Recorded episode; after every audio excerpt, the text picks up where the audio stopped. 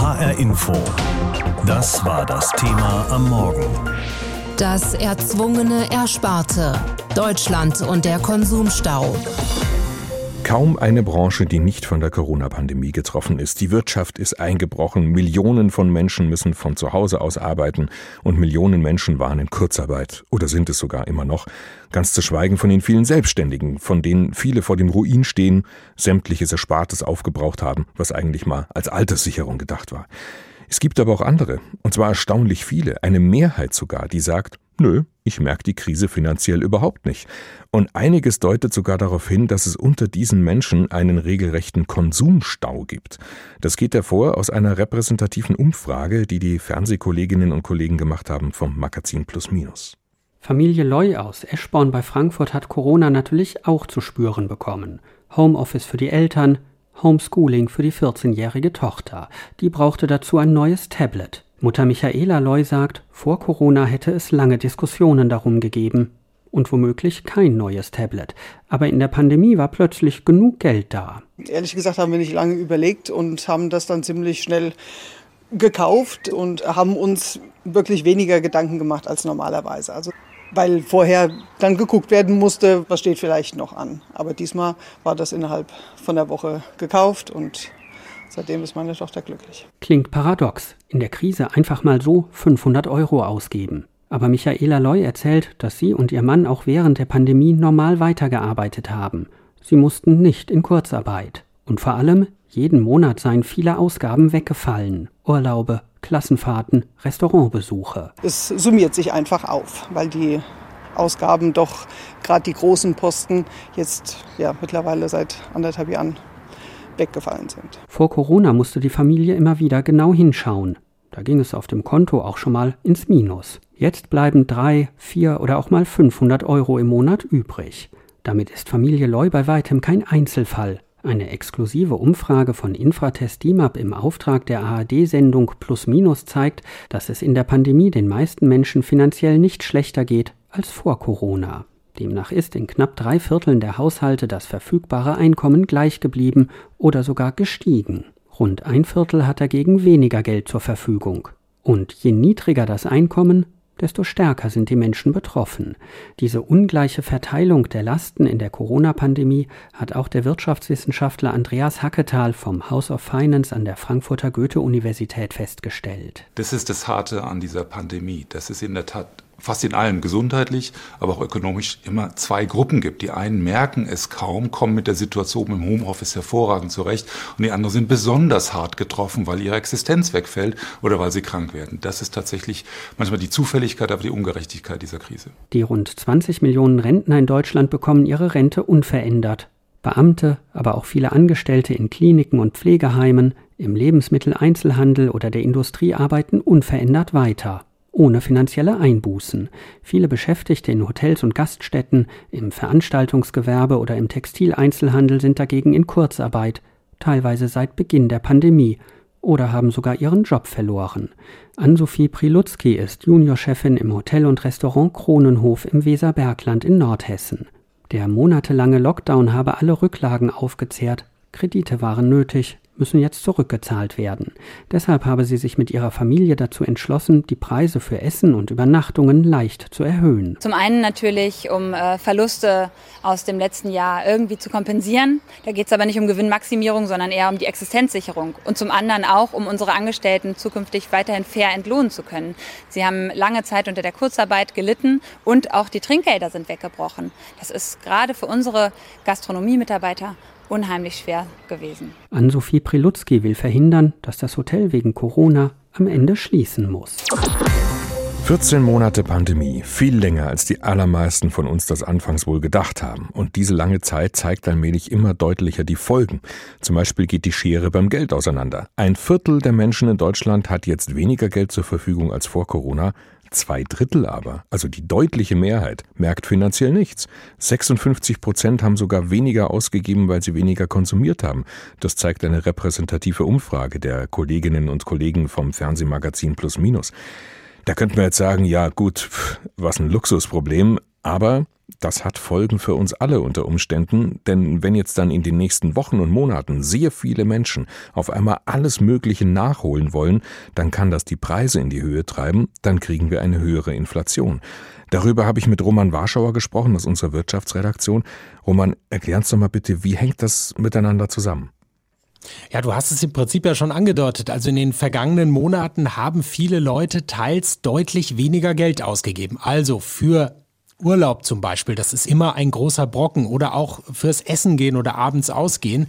Und wenn die jetzt sehr viel nachholen wollen, dann ist plötzlich viel Geld da, das wird ausgegeben und dann kann es natürlich sein, dass es eine hohe Nachfrage gibt, auf der anderen Seite aber vielleicht gar nicht immer diese Nachfrage auch tatsächlich gedeckt werden kann. Also wenn man sich überlegt, beispielsweise, wenn alle wieder die Restaurants, die Kneipen stürmen, gerade im Außenbereich, die aber pandemiebedingt noch gar nicht auf dem vollen Niveau wieder Stühle rausstellen können, dann gibt es da eine große Nachfrage und das könnte natürlich dazu führen, dass der ein oder andere Gastronom auch sagt, ich will auch ein bisschen meine Verluste aus den letzten Monaten zumindest etwas abdämpfen und dann die Preise erhöhen und die Leute sind bereit, das dann auch zu bezahlen. Also so könnte es sich dann auch eben auf die Preise auswirken und damit dann am Ende auch auf die Inflation.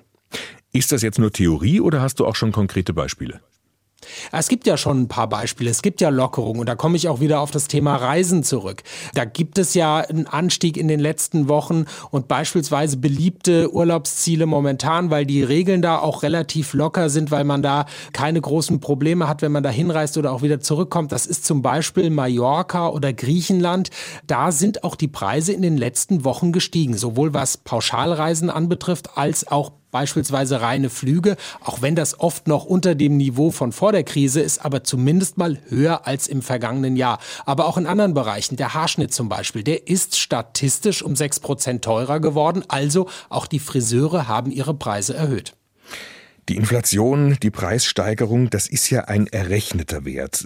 Viele sagen aber dann, äh, bei mir ist das ganz anders. Ich habe das Gefühl, die Sachen werden alle deutlich teurer. Woran liegt denn das eigentlich? Ja, da gibt's unterschiedliche Erklärungen. Es ist zum Teil wohl eine Wahrnehmungssache. Zum einen nimmt man steigende Preise eher wahr, man merkt sich das stärker und dann merkt man Preissteigerungen vor allem an Dingen, die man häufig kauft. Also zum Beispiel das Stück Butter, den Getränkekasten, da kennen wir die Preise. Aber an den Gesamtausgaben haben die Sachen häufig eher einen geringen Anteil. Also wie viel Butter kaufst du zum Beispiel im Monat? Und dann hängt es natürlich auch vom Einzelnen ab. Wie ist das eigene Konsumverhalten? Jemand, der in der Stadt wohnt und kein Auto hat, den werden die steigenden Preise für Benzin weniger interessieren und auch weniger betreffen, während bei jemandem, der auf dem Land lebt, vielleicht die Miete einen deutlich geringeren Anteil hat an den Gesamtausgaben als im Durchschnitt. Deswegen spricht man da auch von der gefühlten Inflation. Also wäre eigentlich äh, es ganz gut, so eine persönliche, eine gefühlte Inflationsrate auch zu berechnen?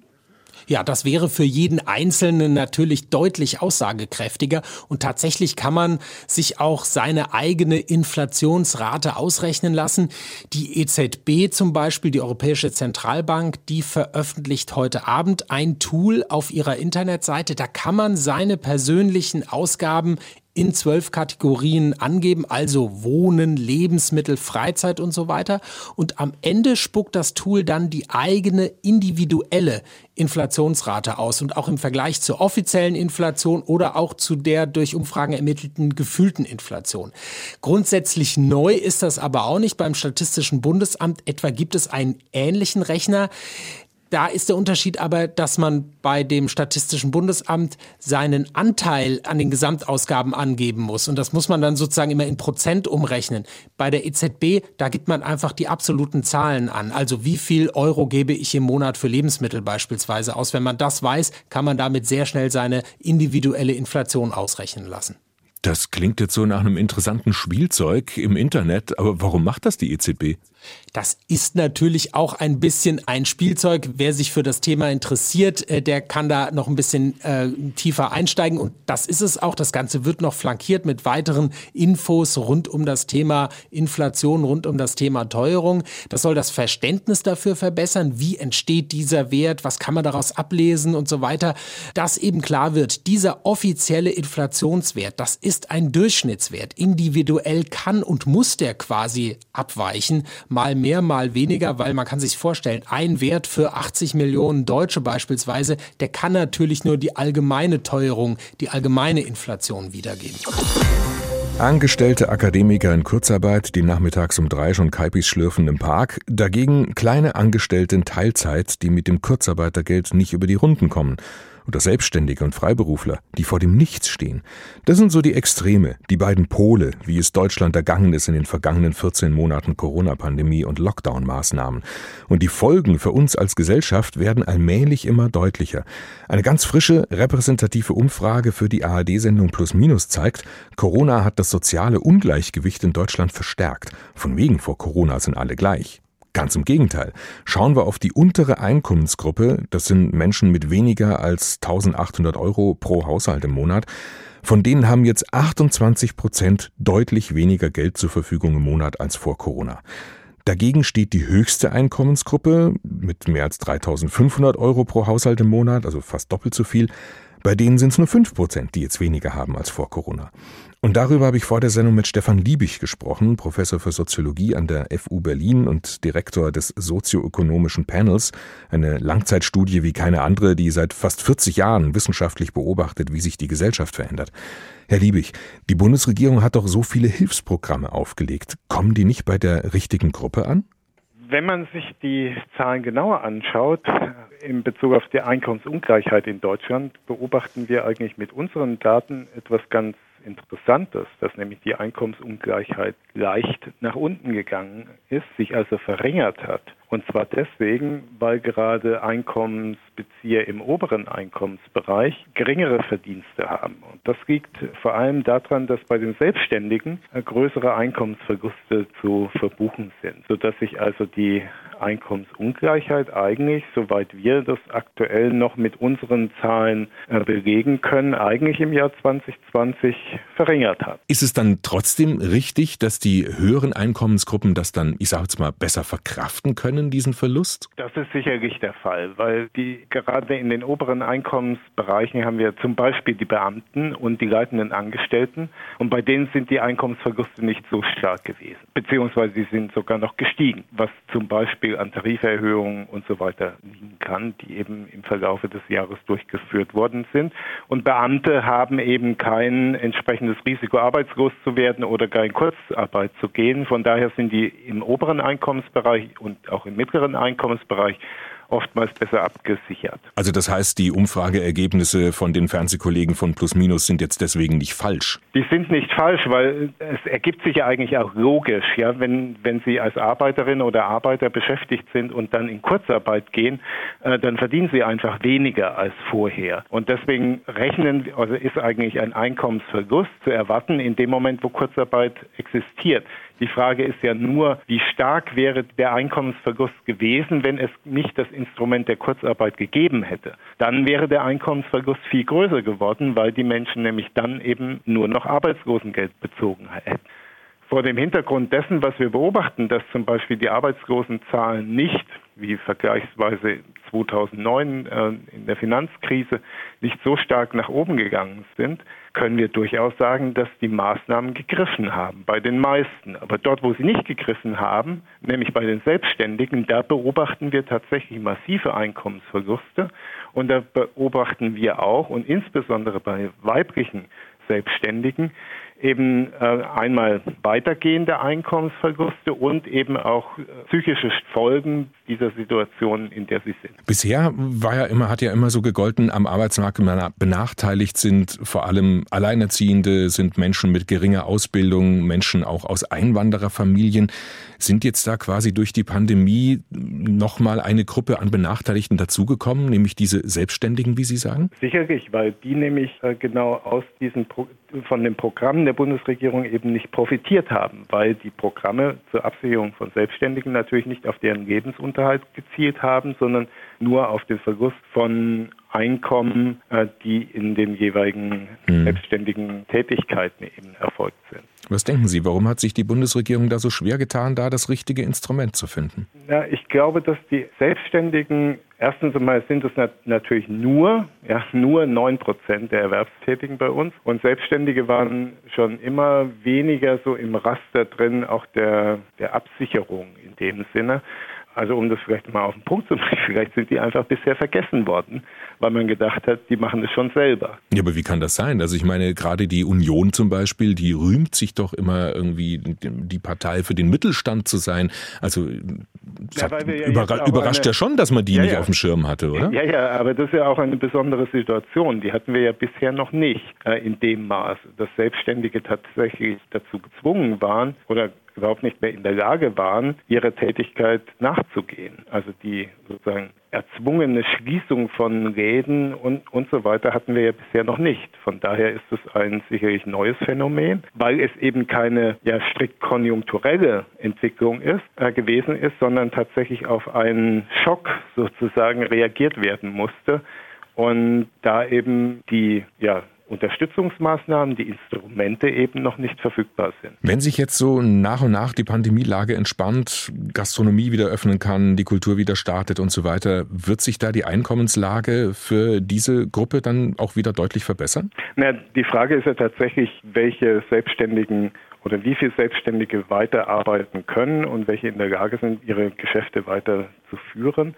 Äh, das wird sich zeigen. Die Ungleichheit Entwicklung wird jedoch auf einer ganz anderen Ebene noch brisanter werden, nämlich genau dort, worüber wir ja auch schon lange reden, nämlich genau im Bildungsbereich.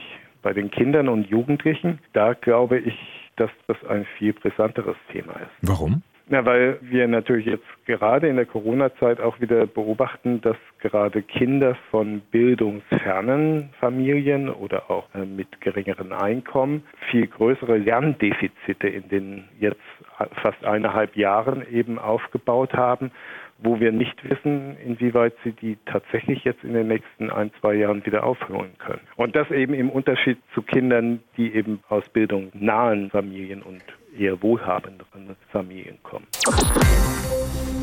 Bald geht wieder viel mehr. Wir sehen das schon bei den europäischen Nachbarn. Die Lokale öffnen wieder, die meisten Geschäfte, die Ausgangsbeschränkungen fallen. Einzelhändlerinnen, Gastronomen, kleine und große Hotels machen sich bereit.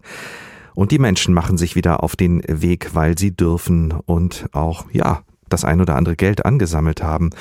Und auch weil das Virus es uns erlaubt bei Einhaltung der Regeln. Wer ein Unternehmen führt, freut sich natürlich wieder aufs normalere Leben, aber Vorbereitung muss sein.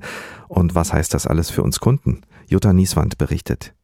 Im Kronenhof in Ödelsheim im Landkreis Kassel. Juniorchefin Ann-Sophie Preluzki räumt auf der Terrasse des Hauses auf, in dem sich ein Restaurant und ein Hotel befinden. Denn allmählich kann sie sich wie im Vorjahr auf Sommergäste einstellen. Wir haben im letzten Jahr ganz tolle Erfahrungen gemacht. Wir haben viele Familien mit Kindern beherbergt oder auch Motorradgruppen, die eigentlich nach Italien wollten, die dann kurzfristig umgebucht haben.